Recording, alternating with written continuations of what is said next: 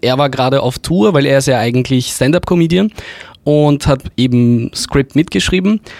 Und seine Aufgabe war es, äh, Harrison Ford einfach mal anzurufen und zu sagen, hey, hast du einfach Bock auf diese Serie? Und das ist halt sein Kindheitsidol, Indie, wissen wir alle, ja. Nicht nur seines. und er hat ihn irgendwie angerufen, hat abgehoben, ein krantiger alter Mann und hat gesagt, ja, ich habe da und da Zeit. Und er so, es, es tut mir extrem leid, aber ich kann an diesem Freitag nicht, ich, ich muss da spielen und da kommen halt 40.000 Leute, ja, sagst du halt ab und so in seiner typischen Harrison Ford-Manier. Und dann haben sie sich irgendwie auf einen Sonntag geeinigt, wo äh, Harrison Ford irgendwie in London war und in irgendeinem Apartment halt einfach irgendwas gemacht hat für irgendein Theaterstück, glaube ich. Und Brad Goldstein ist halt gekommen und hat gesehen, dass das Skript auch dort liegt und er sagt ihm einfach nur so, äh, ja, das ist das Beste, was ich je gelesen habe.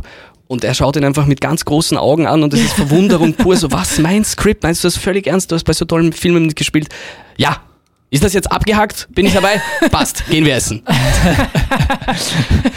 ja, ja scheiß nicht lange rum, ja, Harrison Ford. Ich meine, in dem Alter brauchst du auch nicht mehr lange herumfackeln, ja? Na. Stream on.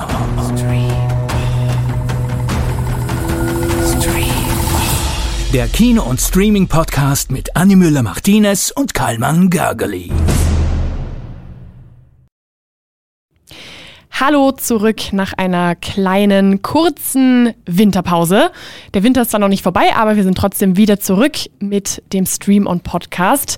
Wie immer Kallmann hier im Studio mit mir. Schön, dass du da bist. Hi, der Winter startet erst gerade, wie ich gemerkt habe. Ja, gefühlt ja. ist er schon ewig lang. Ähm, und wir haben ja heute noch einen Gast, denn wir haben heute eine Spezialfolge wir haben uns gedacht, zum Anfang äh, des Jahres schauen wir aber noch ein bisschen nochmal zurück ähm, ins letzte Jahr. Da sind ja einige Filme und Serien rausgekommen. Wir haben einige davon natürlich auch besprochen. Die coolsten Serien oder die, die uns am allermeisten gefallen haben, über die wollen wir nochmal reden. Und zwar heute in dieser Spezialfolge. Und da haben wir einen ganz besonderen Gast, ebenfalls aus dem Kronehaus, allerdings aus, dem, äh, aus der Radioseite des Kronehauses, Toni Kotthoff von Kronehit, bekannt aus dem Streamteam Podcast, der eben auch ein Film- und Serienpodcast ist. Schön, dass du da bist. Danke für die Einladung. Hallo. Ich bin gespannt. Ähm, wir haben vorhin schon ein bisschen geredet, was so unsere Top 3 Serienfavoriten und Favoritinnen des Jahres sind und haben schon gemerkt, da gibt es einige Überschneidungen. Das konnte sich nicht vermeiden lassen. Das konnte ich, sich nicht ja. vermeiden lassen, ist ein gutes Zeichen. Ich würde sagen, wir lassen vielleicht unseren Gast mal starten. Was meinst mhm. du, Kalman? Ja, ja, sehr gerne. Sehr gerne. Danke, ihr seid lieb. ähm, und würde sagen, ähm, sag uns vielleicht einmal, wir, wir besprechen jetzt mal unsere Top 3 Serien des Jahres und natürlich schauen wir auch ein bisschen aufs neue Jahr. Zum Schluss gibt es also eine kleine, einen kleinen, äh, eine kleine Aussicht auf die Top-Serien des Jahres, auf die wir uns am meisten freuen. So, Jetzt aber Rückblick. Toni, schieß los. Top 3. Ähm, ich muss sagen, 2023 war ein Filmjahr für mich und weniger ein Serienjahr. Ich weiß nicht, ob es euch auch ähnlich gegangen ist. Lustigerweise, dass du sagst, ja, voll. Mhm. Letztes Jahr war es genau umgekehrt. Da waren so viele Serien, die ich mir äh, wirklich die ganze Zeit angeschaut habe und das war immer fortlaufend Content, der nachgekommen ist. Heuer hat man so den Autorenstreik gespürt, finde ich, ab April weil dann war es für mich aus. Ja. An, also an guten Content, bis auf eine Serie, zu der kommen wir noch. Ähm, und ich starte mit Platz drei und äh, normalerweise ist das jetzt nicht so ein Qualitätsmerkmal, es ist eine Miniserie von Netflix. Mhm. Und es geht um Fußball. Seid ihr fußballaffin?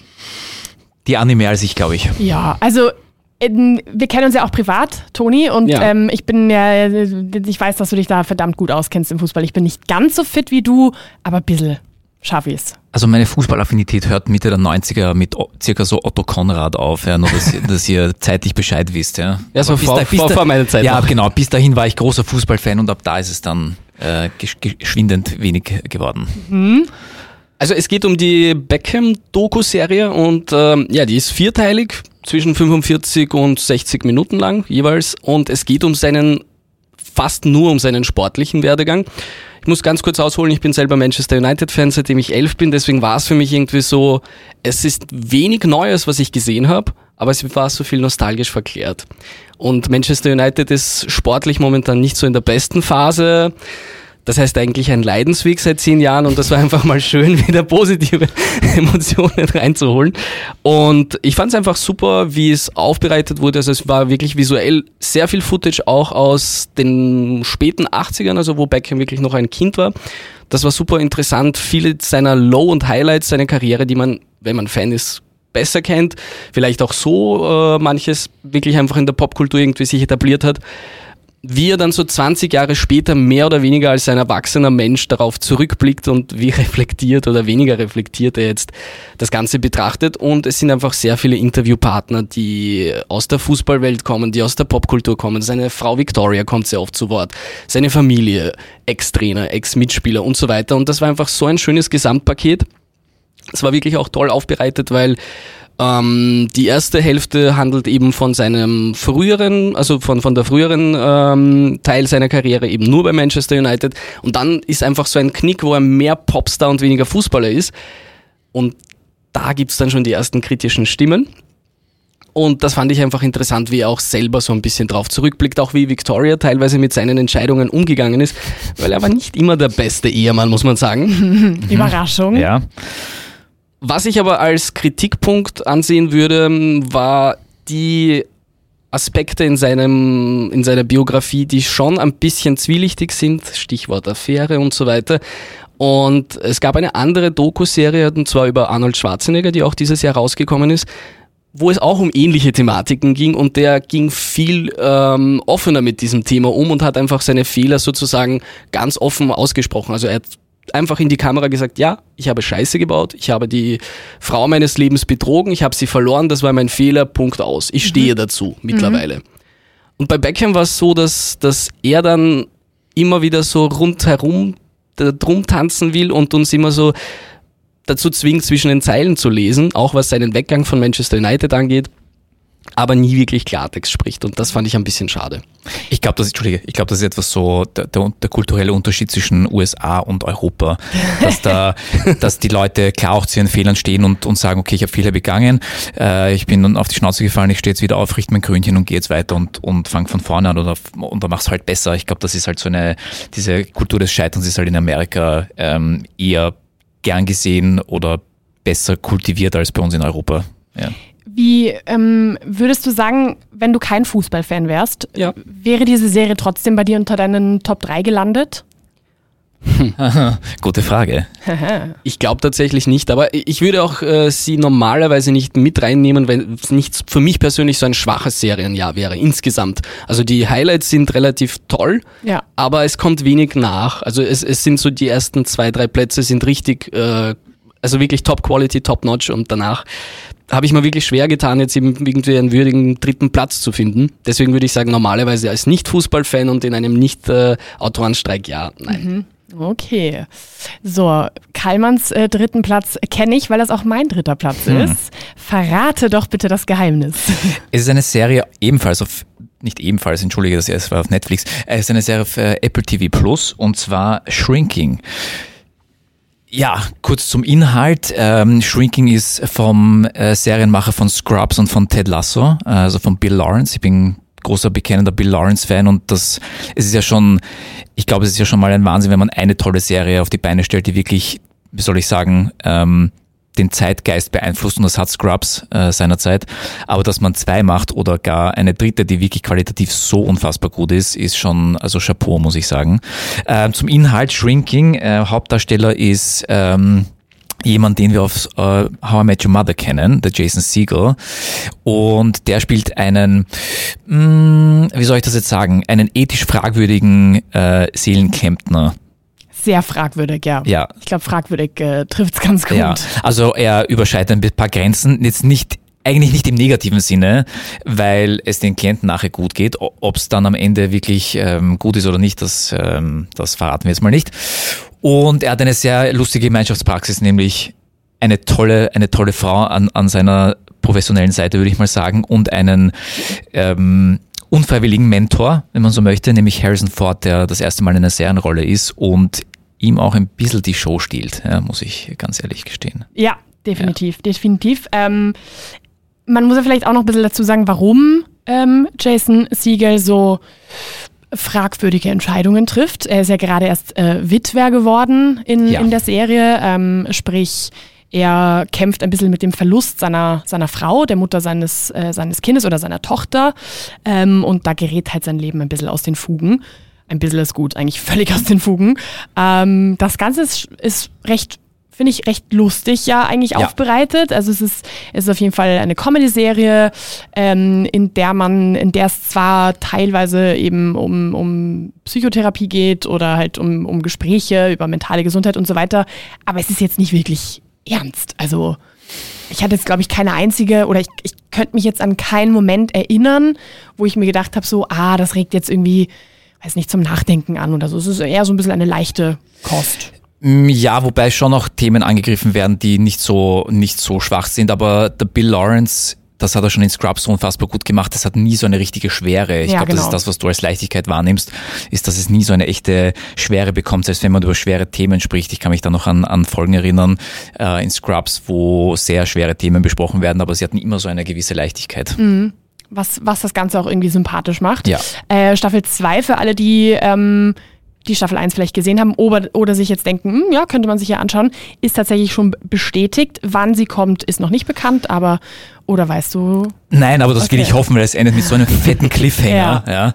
ähm, dass da gar keine andere Möglichkeit besteht, als dass eine zweite Staffel kommt. Hoffentlich. Ja. Und ich finde, ähm, das wusste ich tatsächlich nicht. Ich habe das tatsächlich erst, als ich äh, dann noch einmal irgendwie reingelesen habe, wer denn da auch irgendwie hinter den Kulissen quasi ein bisschen mitgearbeitet hat.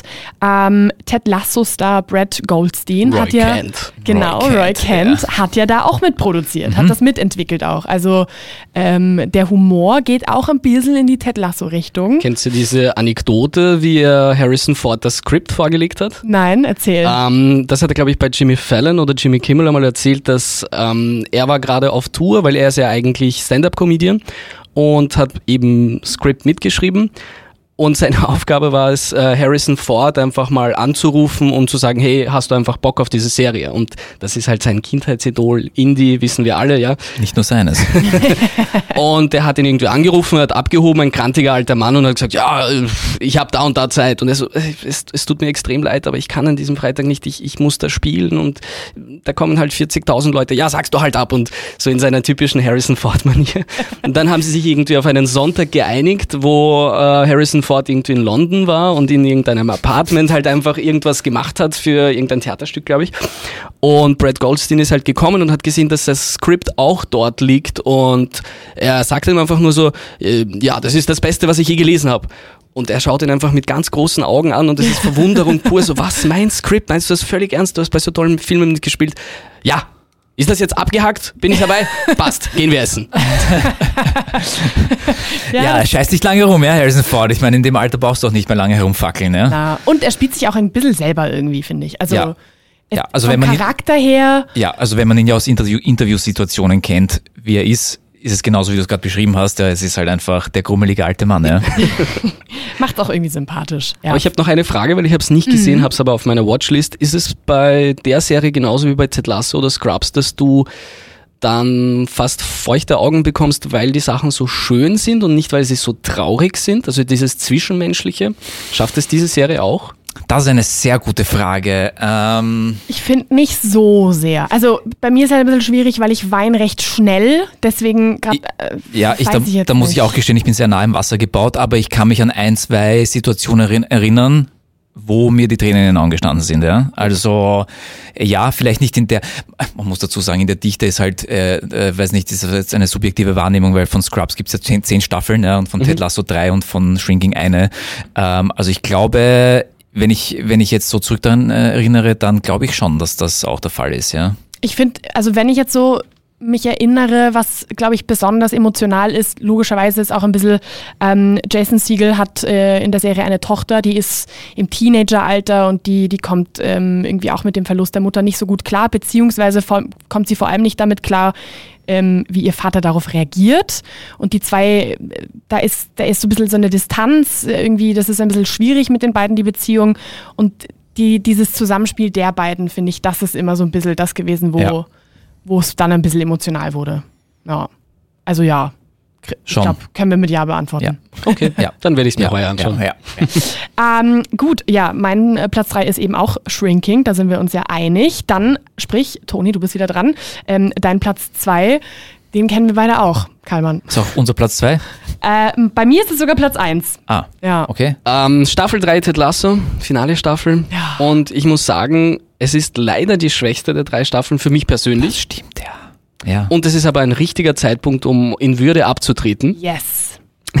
Man merkt so ein bisschen, dass, äh, wir haben ja schon vorhin darüber gesprochen, das ist eine Serie von Bill Lawrence. Und der hat sozusagen den Zapter abgegeben und hat gesagt, hey, macht's mal einfach alleine die letzte Staffel, weil er hat sich nicht mehr daran beteiligt, eben auch aufgrund von Shrinking. Das merkt man. ja. Das merkt Ja. man leider. Denn die Geschichte ist irgendwie beinahe schon auserzählt. Ja. Ja. Und es ist einfach unfair, dass ich fast nur kritisch werde, weil die Serie ist fantastisch, aber weil die ersten zwei Staffeln so toll waren, Ja. hatte ich einfach so viele Sachen, die ich hier nicht so cool gefunden habe. Aber was die Serie wiederum wieder gut schafft und auch so leicht schafft, sind Themen anzusprechen wie Homophobie im Fußball zum Beispiel. Wo ich auch sage, es ist äh, nicht ganz ideal gelöst, aber dennoch sehr freundlich Ja. oder auch ähm, Social Media Toxität, äh, wo dann einfach Nacktbilder rauskommen und was das für eine Person bedeutet. Das sind einfach so, so schwere Themen, die einfach so mit Leichtigkeit wieder irgendwie behandelt werden. Ähm, aber leider sind ein paar Character Arcs, die dieses Mal vor allem in der ersten Hälfte der Staffel irgendwie mehr wie eine Art Karikatur von sich selbst wirken, wo sie sich nur noch, also wie gesagt, das ist nur meine persönliche Wahrnehmung. Zum Beispiel Roy Kent als Beispiel, das ist ja auch so ein grummeliger Mann, der jetzt irgendwie so in die Jahre gekommen ist, die Karriere ist vorbei, er muss sich so selbst neu erfinden als Mensch, er muss mit seinen Emotionen klar werden. Und die erste ähm, Hälfte dieser Staffel ist er eigentlich einfach nur, besteht er nur aus seinem Signature-Move und das war's. Und das fand ich ein bisschen schade. Ja. Aber spätestens ab der, Amst ab der Amsterdam-Folge ist die Serie wieder komplett in ihrer Fahrt. Also, und das Finale ist so schön und Ja. ich habe das ja. Ja. schon vorhin angesprochen. Ich bin auch äh, eine Person, die nicht so oft weint oder mir eher, äh, ich habe eher Schwierigkeiten bei sch also traurigen Szenen zu weinen, aber hier geht's mir eher so, ich krieg feuchte Augen, weil es so schöne Szenen Ja. sind, Ja. weil es so wholesome ist. Ja. Es ja. ist super schön. Es ist wirklich, also ich habe, ich hab, glaube ich, in allen drei Staffeln immer wieder geheult, aber bei der dritten und gerade das Finale, also da war ich, da war ich, glaube ich, hat man mich erstmal eine Stunde danach vergessen können. Das nimmt einen, nimmt einen schon ein bisschen mit. Also was heißt, es nimmt einen mit, aber es ist so, wie du sagst, es ist einfach sehr schön. Es ist in gewisser Weise auch traurig, aber halt hauptsächlich ist dieses Schöne einfach im Vordergrund. Das finde ich sehr, sehr cool. Übrigens, falls wir es nicht gesagt haben, äh, auf Apple TV zu sehen. Ähm, und ja, die dritte Staffel ist auch leider die letzte. Aber wie du sagst, ist auch ein, gutes, ein guter Punkt gewesen, um auszusteigen, um es da jetzt nicht ewig in die Länge zu ziehen. Ja, also, definitiv. es ist auch zu wenig Zeit. Das ist, das ist auch einfach, einfach ein bisschen so ein, es soll ja auch diesen ähm, Manager Werdegang repräsentieren. Also irgendwann einmal zieht er sich in den Hintergrund und lässt diese gut geölte Maschine von alleine werken. Und das passiert hier in der Staffel. Also es gibt eigentlich kaum mehr Handlungsstränge, die sich nur auf ihn fokussieren. Finde ich sehr schade, weil ich mag den Jason Sudeikis sehr gerne. Der hat sich auch bei seinen beiden Emmys und, und einen Golden Globe, glaube ich, Ja. hat er bekommen. Absolut verdient, aber da kommt er zu wenig vor, leider. Und ich muss sagen, äh, auch ich liebe ihn sehr, aber die, die, ich kann mich noch ganz genau erinnern, die erste Folge, die ich geschaut habe, nach fünf Minuten habe ich mir gedacht, also ich muss es, ich habe es mir angeschaut, für, um darüber eine Rezension zu schreiben. Und ich habe mir gedacht, wenn ich, wenn ich dem jetzt 20 Minuten lang zuhören muss, erschieße ich mich. ich habe ihn nicht ausgehalten. Und dann am Ende der ersten Folge war ich hin und weg. Und es war so fünf Minuten, die ersten fünf Minuten so, ich, ich, ich halte ihn nicht aus. Also seinen Charakter, wie er spricht, ja, ich packe ihn nicht. Ja. Texas. Ja, nein, also nicht gar, gar nicht den, der Dialekt, sondern sein Wesen. Ja, Die, dieses, diese positive ja, ja. Aura. Ja, dieses Wow, shoot me. Und dann am Ende, aber er- bis zum Ende der ersten Folge schafft er es, einen so zu vereinnahmen, das ist absurd. Also das, das, wie gut so ein Charakter auch geschrieben werden kann, das ist wirklich phänomenal, ja. Absolut. Haben wir gesagt, worum es geht? Ich glaube nicht, oder? Vielleicht, Ach so. in, vielleicht in einem ganz kurzen Satz. Ähm, es geht um Ted Lasso. Er ist äh, American Football Coach gewesen in den USA und ähm, übernimmt ein Fußball, eine Fußballmannschaft in England. So, ja. Nicht, wir sprechen jetzt nicht von der Premier League, ja, sondern äh, Nein, eher eine ganz, ganz unbekannte. Aber sie spielen ja in der Premier League. Spielt sie in der Premier Ja. League? Weil es sind ja dann auch, das ist in der dritten Staffel ganz neu, dass dann auch lizenzierte äh, Trainer zum Beispiel vorkommen. Also Pep Guardiola kommt ja vor. Ah, stimmt, ja, ja, ja, Stimmt. stimmt, stimmt, stimmt, richtig, ja. Der hat ein Cameo. Ja, ja, ja stimmt, Stimmt. vollkommen richtig, Aber ja. sie steigen mal, kleiner Spoiler, in der zweiten Staffel ab, ja. In die Championship. Es ist auf jeden Fall, es ist auch, ich, auch, also gut, ich, ist jetzt schwierig zu sagen, weil ich bin halt in gewisser Sorry, Weise. ich war jetzt gedanklich bei Wrexham F äh, EFC. Ja. Oh, Ja. auch die schaffen es mal in die Premier ja, League. ja, aber die fangen nicht in der Premier League an. Ja. das richtige Ted Lasso, das echte Ted Lasso. Ähm, ich würde sagen, ich bin mir jetzt halt nicht so sicher, ob es auch was für Nicht-Fußballfans ist, weil. Doch. Ist es? definitiv. Okay. Doch, doch, doch. Weil ich kann es jetzt nicht, ja gut, Kallmann stimmt, du bist ein gutes Beispiel. Ja, stimmt, stimmt. Weil ich meine, ich würde jetzt nicht sagen, ich bin ein eingefleischter, äh, schau mir jedes, äh, weiß ich nicht, Spiel in der Champions League oder was auch immer Fußballfan an, aber schon, es reißt mich schneller mal mit. Aber gut, stimmt, du bist ja jetzt nicht so der äh, Fußballmensch und dich hat es auch mitgerissen. Also Ja. ist auf jeden Fall auch was für allejenigen, äh, für all diejenigen, die mit dem Sport vielleicht gar nichts anfangen können. Ähm, und was ich nicht wusste, jetzt bin ich gespannt, ob ihr das wusstet, höchstwahrscheinlich schon. Toni, so du wahrscheinlich sogar ziemlich sicher.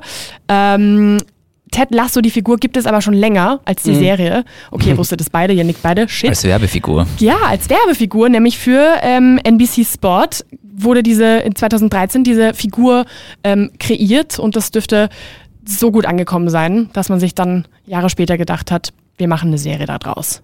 Eine erfolgreiche noch dazu. Fantastischer Werbespot auch auf äh, The Zone, wo er mit Mourinho telefoniert und ihm wirklich am Arsch geht.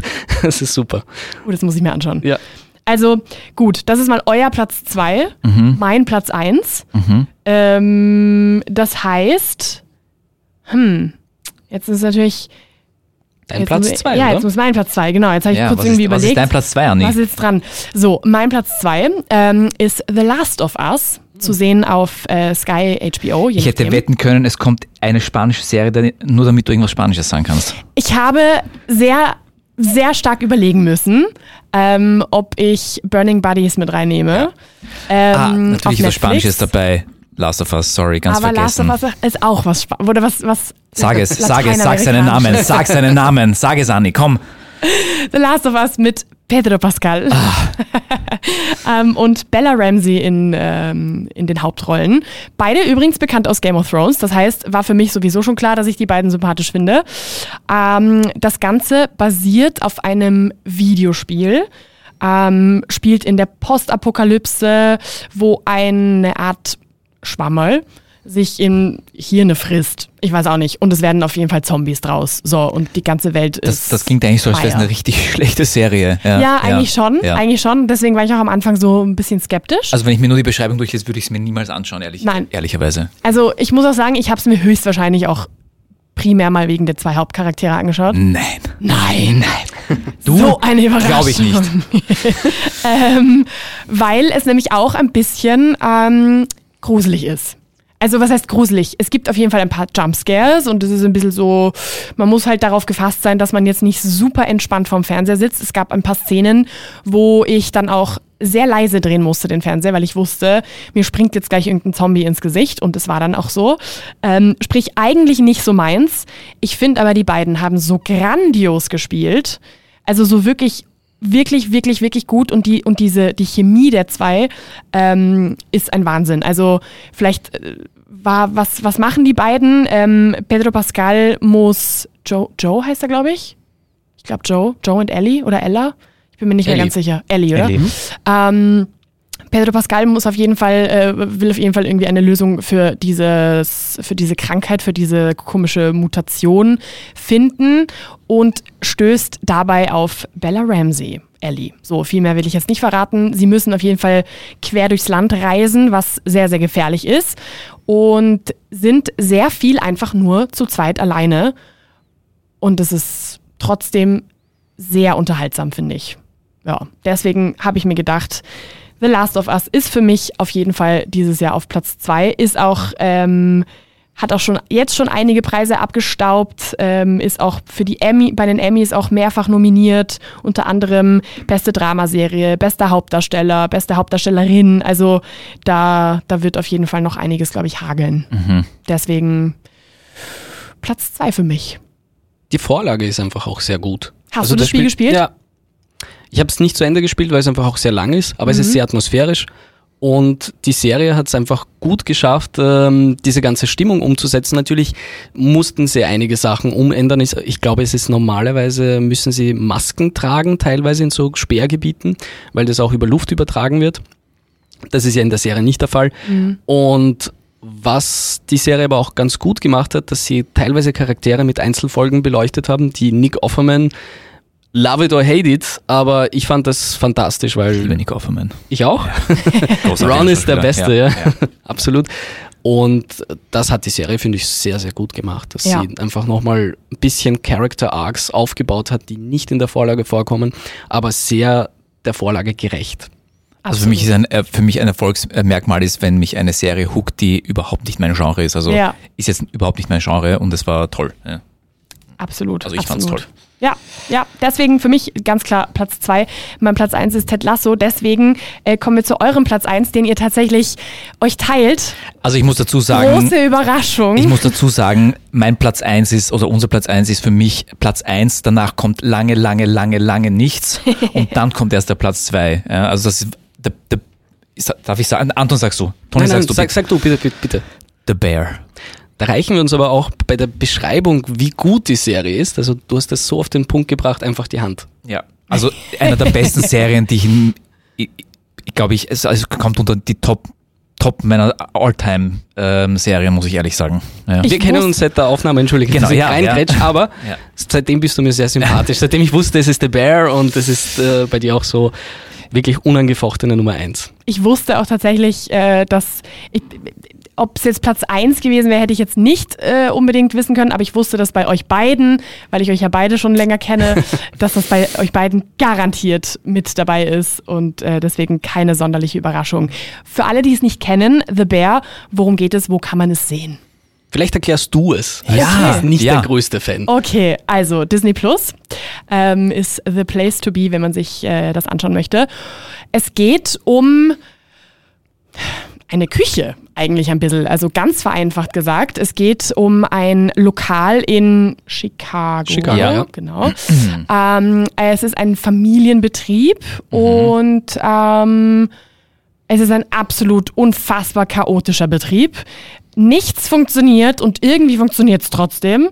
Und ähm, es ist auch sehr, sehr familiär, auch von allen Mitarbeitenden, ähm, auch die vielleicht nicht, sage ich jetzt mal, äh, genetisch in dieser Familie drin sind, aber es ist irgendwie trotzdem auch ein Familienvibe unter den ganzen Mitarbeitenden drin. Und ähm, das ist es eigentlich prinzipiell. Darf ich noch was hinzufügen? Sehr gerne. Also äh, der Hauptdarsteller oder Hauptcharakter ähm, ist Sous-Chef in einem der besten Restaurants der Welt oder im damals noch besten Restaurant der Welt, im Noma und kehrt heim, um diesen Sandwichladen von seinem Bruder, der verstorben ist, wieder auf Vordermann zu bringen und trifft dann dort auf von Annie beschriebene Charaktere, äh, die Teil Familie sind, Teil nicht Familie sind, aber sich alle irgendwie als Familie identifizieren und dort ihre Heimat gefunden haben. Und wenn man halt aus dem besten Restaurant der Welt kommt, dann sind die Ansprüche dementsprechend hoch. Yes, Chef. Sag ich nur. Ach, Corner. Corner, ganz behind. genau. Behind, behind. So, warum ist es für euch auf Platz 1 gelandet? Möchtest du oder soll ich? Fangen wir mal an. Ist mir nämlich immer noch ein Rätsel, muss ich ehrlich Wirklich? sagen. Ja, Also ich, ich muss dazu sagen, ich ähm, habe viel Zeit meines Lebens in der Gastronomie verbracht und in der Nachtgastronomie verbracht und ich weiß ein bisschen, wie es zugeht und es ist und ich habe einen sehr viele Freunde auch noch nach wie vor, die in der Gastronomie sind. Ja, also ich weiß, wie es zugeht und und deswegen es ist schön dargestellt oder sehr sehr realistisch dargestellt, ganz einfach. Ich habe zwei Jahre in der Küche gearbeitet. Ah, schau. Und ich kenne diesen, also ich habe noch nie so authentisch äh, dargestellt gesehen, so einen konzentrierten Küchenstress. Ja. der in der ersten Staffel ja wirklich omnipräsent ist. Ja. Also es ist eigentlich die ganze Zeit nur miese Stimmung, man schnauzt sich an. Ich weiß nicht, wie oft das Wort Fuck gefallen ist, Ja. aber ich Sehr hätte oft. gern Ja. so einen Counter gehabt in Ja. der ersten Ja. Staffel. Aber es ist unglaublich, dieser Umgang miteinander. Aber man, man hat sich ja trotzdem gern und man funktioniert. Und das ist das Spannende dran. Wie ebenso, es ist eigentlich nur Krisenmanagement. Die erste Ja. Staffel besteht nur aus Krisenmanagement, sich beschimpfen und irgendwie Scherben aufsammeln, die jetzt, ja, nach diesem verstorbenen Bruder, was er da alles kaputt gemacht hat und hinterlassen hat, das muss eben der kleine Bruder, der Carmi, so ein bisschen aufglauben. Und weil du gesagt hast, äh, dass dir das auch alles so authentisch vorgekommen ist, die Schwester vom Showrunner hat lange in der Küche gearbeitet oder arbeitet, glaube ich, tatsächlich noch in der Küche, hat all die Darstellerinnen äh, in den Kochkurs geschickt, also sie waren teilweise wirklich bei Haubenköchen Ja. und haben ein bisschen mitgearbeitet, damit sie das auch ein bisschen verkörpern und ist in der Beraterfunktion auch tätig und deswegen, glaube ich, ist die Serie so authentisch. Also sie hat richtig Street Credit, die Serie, bei, bei, auch bei Köchen und bei Leuten aus der Gastoszene, weil sie halt auch in der Gastoszene gelernt haben, die Schauspieler. Ja. Ich mag auch sehr gern die Memes, wo du jetzt irgendwie so, die jetzt kursieren, dass du deinen French Toast gerade gut gemacht hast und dann steht halt Carmi mit seiner Kochjacke. Yes, Chef. Also es ist, ist ein, ein Internetphänomen geworden. Apropos Internetphänomen. Ähm, ich hatte äh, vorab schon irgendwie von mehreren Leuten gehört, ma, Jeremy Allen White, so hot. Ich habe es nicht verstanden bis Ja, vor einigen äh, Tagen. Anni ist seit kurzem Jeremy Allen White Fan, seitdem er nämlich äh, für Calvin Klein gemodelt Ah, ja, und oben ohne durch New York rennt. Da habe ich es auf einmal verstanden. Auf einmal habe ich mir gedacht, vielleicht muss ich mir The Bear nochmal anschauen, weil irgendwie, ähm, ich verstehe es.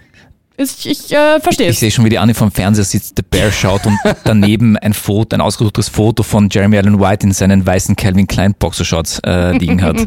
Also ich war ähm, schwer überrascht.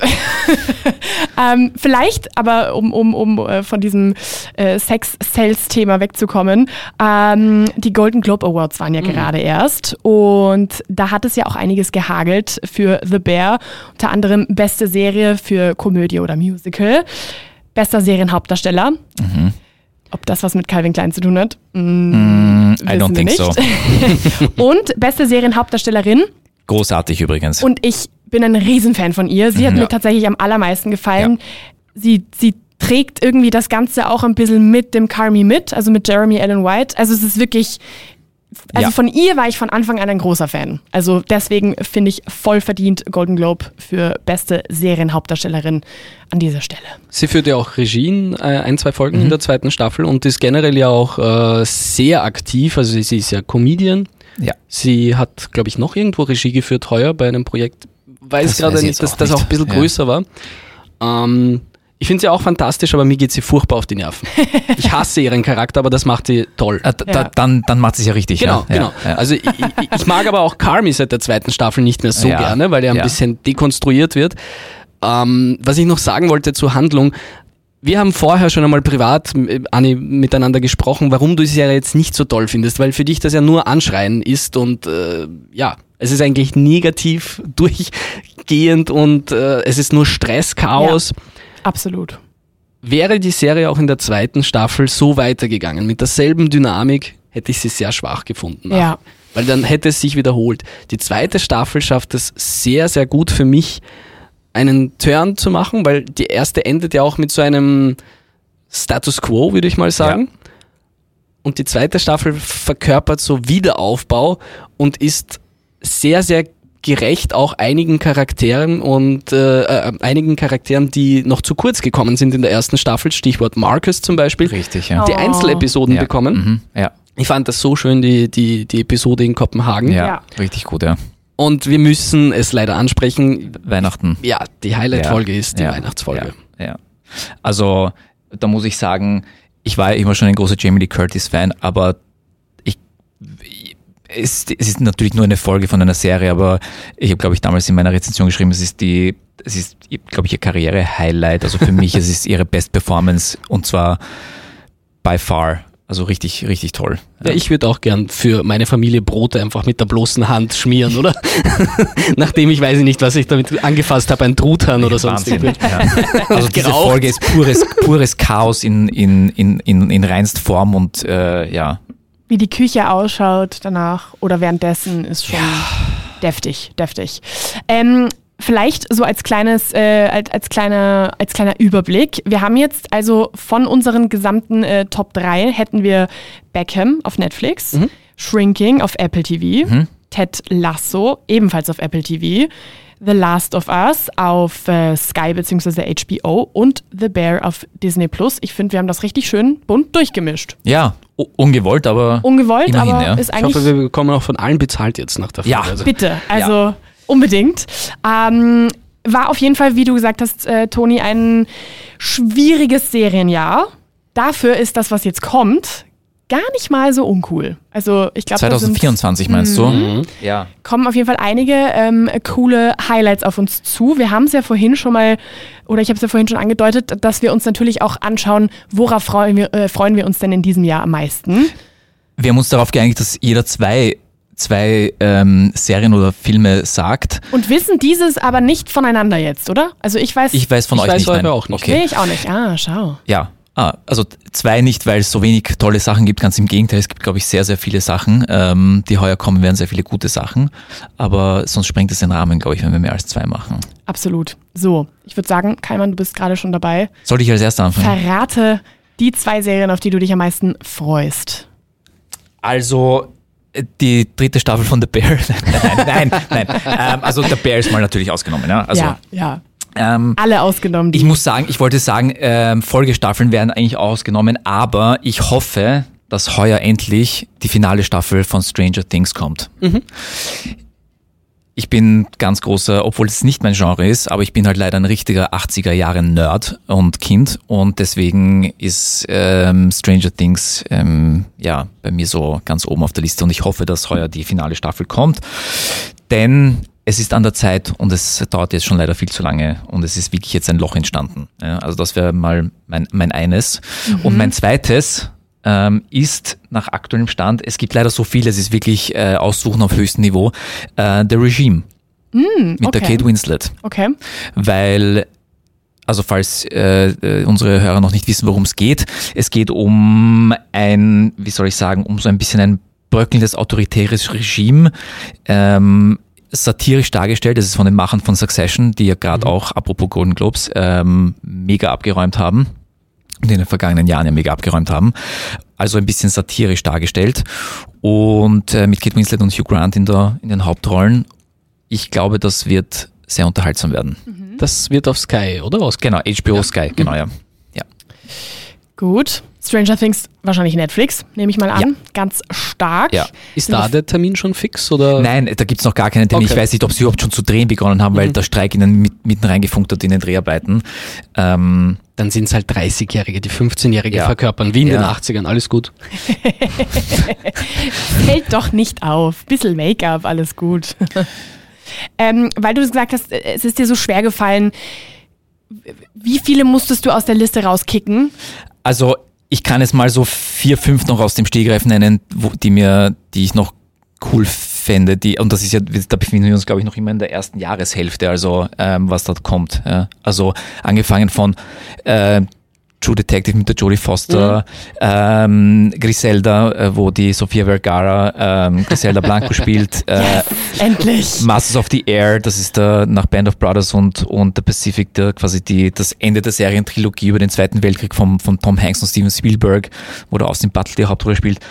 Pan Royal, wo die Kristen Wiig, äh, eine Hochstaplerin in der High Society der 60er Jahre spielt in, in Palm Springs. Ähm, also es kommen urviele, wirklich, wirklich viele tolle Sachen. Ich habe so gehofft, dass zumindest irgendwas ich habe gedacht, dass Griselda ist. wahrscheinlich eins deiner, deiner, deiner Favorites sein Ich wird. freue mich extrem drauf. Griselda Magst, du- wird magst, du gleich, magst du gleich deine zwei Highlights nennen, Anni? Ähm, ja, ich, ich, mir, ist, mir ist es genau, also mir ist es tatsächlich auch recht schwer gefallen, ähm, mich für zwei zu entscheiden. Deswegen habe ich gesagt, weißt du was, ich mache jetzt einfach mal drei. Griselda gehört auch dazu. Ähm, da gibt's schon das Datum, nämlich 25. Jänner auf Netflix. Da geht es um die Geschichte, die wahre Geschichte rund um äh, die Kolumbianerin Griselda Blanco, die eines der mächtigsten Kartelle ähm, überhaupt aufgebaut hat. Und nachdem da jetzt eine Frau im Fokus ist, bin ich da natürlich ein riesiger Fan. Und Sofia Vergara finde ich einfach super witzig Ja. und deswegen Wahnsinn. oder cool auch allgemein.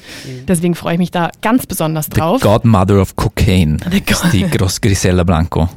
Ah, es, ich, ich freue mich auf jeden Fall. Und ich finde es schön, entschuldige, dass die Sofia Vergara, die ja sehr oft auf ihr Äußeres reduziert wird, mit dem Äußeren jetzt nicht mehr punkten kann, weil Ja. sie, die Grisella Blanco ist jetzt nicht gerade eine Schönheitskönigin und dementsprechend die Maske halt auch von der Sofia Vergara aussehen wird. Immer noch sehr schön, aber ja. Ja. Also das heißt, es gibt einen, einen Preis gleich schon einmal für die Maskenbildner, die, Wahrscheinlich, die sie, die ja. entstellen. Ähm, dann gleich im Februar. Da bin ich jetzt, da bin ich ganz, ganz, ganz gespannt drauf, weil es könnte unfassbar scheiße werden. Entschuldigung, aber ist so. Oder es kann ganz gut werden, nämlich die Realverfilmung von Avatar, der Herr der Elemente. Eine Animationsserie, von der ich ein riesengroßer Fan bin. Ähm, es wurde schon mal als Film real verfilmt. Also als, ja, real, also äh, Dings, ähm, war nicht gut, war gar nicht gut, kannst du schmeißen, kannst du komplett weglassen. Aber auf die Serie freue ich mich und habe ein bisschen Hoffnungen zu sehen auf Netflix ab, 22, ab, ab dem äh, 22. Februar. Und da bin ich einfach sehr, sehr gespannt drauf, ob das was kann oder ob sie es völlig äh, verhauen haben. So. Und das dritte, ich meine, ist eh klar, oder Kalman? Also.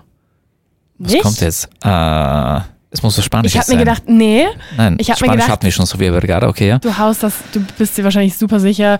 House of the Dragon, Ach so. Staffel 2. Ja, ist eh klar. Äh, kommt irgendwann im Sommer. Fixes Datum steht noch nicht. Ähm, HBO und Sky sind äh, die Häuser und auf die freue ich mich am allermeisten. Vielleicht kommt es auch gar nicht. Vielleicht kommt es auch gar nicht. Ich hoffe nicht. Also ich habe den ersten Teaser schon gesehen. Der kam noch äh, 2023 irgendwann, ich glaube November, Dezember, na Dezember glaube ich kam der raus. Ah, so Bock. Na, Hauptsache, du bist glücklich. Ja, voll Bock. Also da bin ich jetzt schon mega motiviert. So. Das, Beste zum Schluss, Ja, das Toni. ist das Schlusswort. Unser Gast. Äh, das Gewicht ist jetzt schwer auf meinen Schultern. Ich bin mir bei beiden leider nicht sicher, ob äh, sie dieses Jahr rauskommen, weil noch keine Infos da sind und es sind beide Serien, die aufgeschoben wurden wegen des Autorenstreiks. Es geht um Severance, leider Folgestaffel, I'm sorry, Ja, ja, ja, aber ich fand die erste Staffel ja. sensationell. Wahnsinnig toll, ja. Ist auf Apple TV erschienen ähm, mit Adam Scott, kennt man auch von Parks and Recreation. Ist teilweise von Ben Stiller, also der hat teilweise Regie geführt und das wirklich gut gemacht. Es ist so eine Mystery-Science-Fiction-Mischung und es geht eigentlich darum, dass man einen chirurgischen Eingriff unterziehen kann und danach hat man nur gewisse Erinnerungen. Also man arbeitet für ein Unternehmen und hat nur Erinnerungen als Ini und Auti. Also wenn man hineingeht in dieses Gebäude, besitzt man nur die Erinnerungen am Arbeitsplatz. Wenn man außerhalb des Arbeitsplatzes ist, weiß man nichts mehr davon. Und der Hauptcharakter hat seine Frau verloren, also seine Frau ist verstorben, ist deswegen absolut depressiv und, und weiß einfach nicht mehr, wie er sein Leben so packen soll und macht dieses Experiment. Und nach und nach kommen ein paar Sachen raus, die nicht so koscher sind. Ich will da gar nicht ins Detail gehen, aber es endet mit einem riesen Cliffhanger, die erste Staffel. Und ist audiovisuell nach Mr. Robot, muss ich sagen, für mich war das wieder sowas, wo, wo ich wirklich einfach nicht wegschauen konnte. Ja, definitiv. Also wer es noch nicht gesehen haben, sollte anschauen, anschauen, anschauen. Wirklich, ja. Und das zweite ist eher ein bisschen seicht und haut drauf. äh, Too Hot to Handle, Mexiko Staffel 5. Nein. Da wäre ich voll dabei. Bin ich sowas von dabei. Es geht um die zweite Hälfte von der zweiten Staffel von Invincible. Ich weiß nicht, ob ihr Invincible gesehen Ja. habt.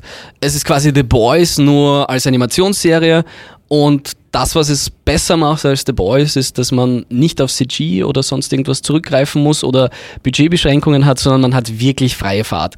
Vorlage von dieser Comicreihe ist von Robert Kirkman, kennt man aus The Walking Dead. Super brutal. Es ist wirklich Erwachsenen-Content pur und äh, auch so eine Art Dekonstruierung eines Superhelden, also einer, der der Menschheit eher nicht hilft, sondern im eigenen Sinne handelt. Ja, also ich fand allein die Aufbereitung der ersten Folge von der ersten Staffel einfach spannend, weil du siehst es dir an und denkst dir, was für einen Kack schaue ich mir da jetzt eigentlich an. es dauert 40 Minuten und das ist klassische 0815 Superhelden-Story, aber es kommen auch keine Credits und du denkst dir so, ja, ist irgendwie komisch.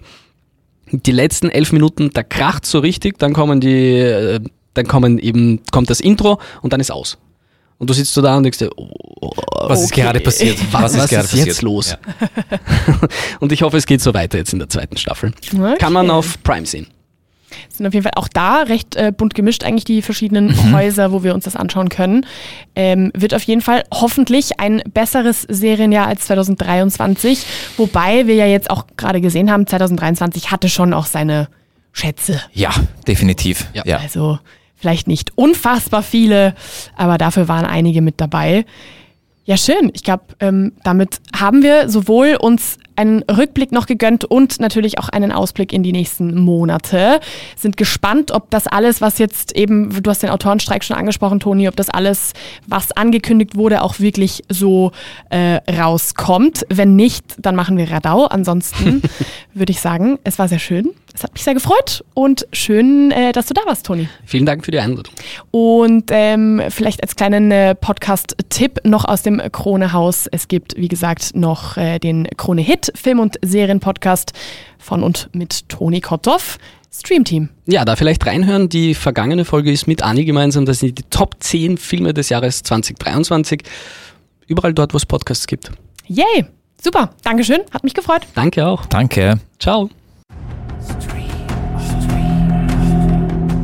Stream On.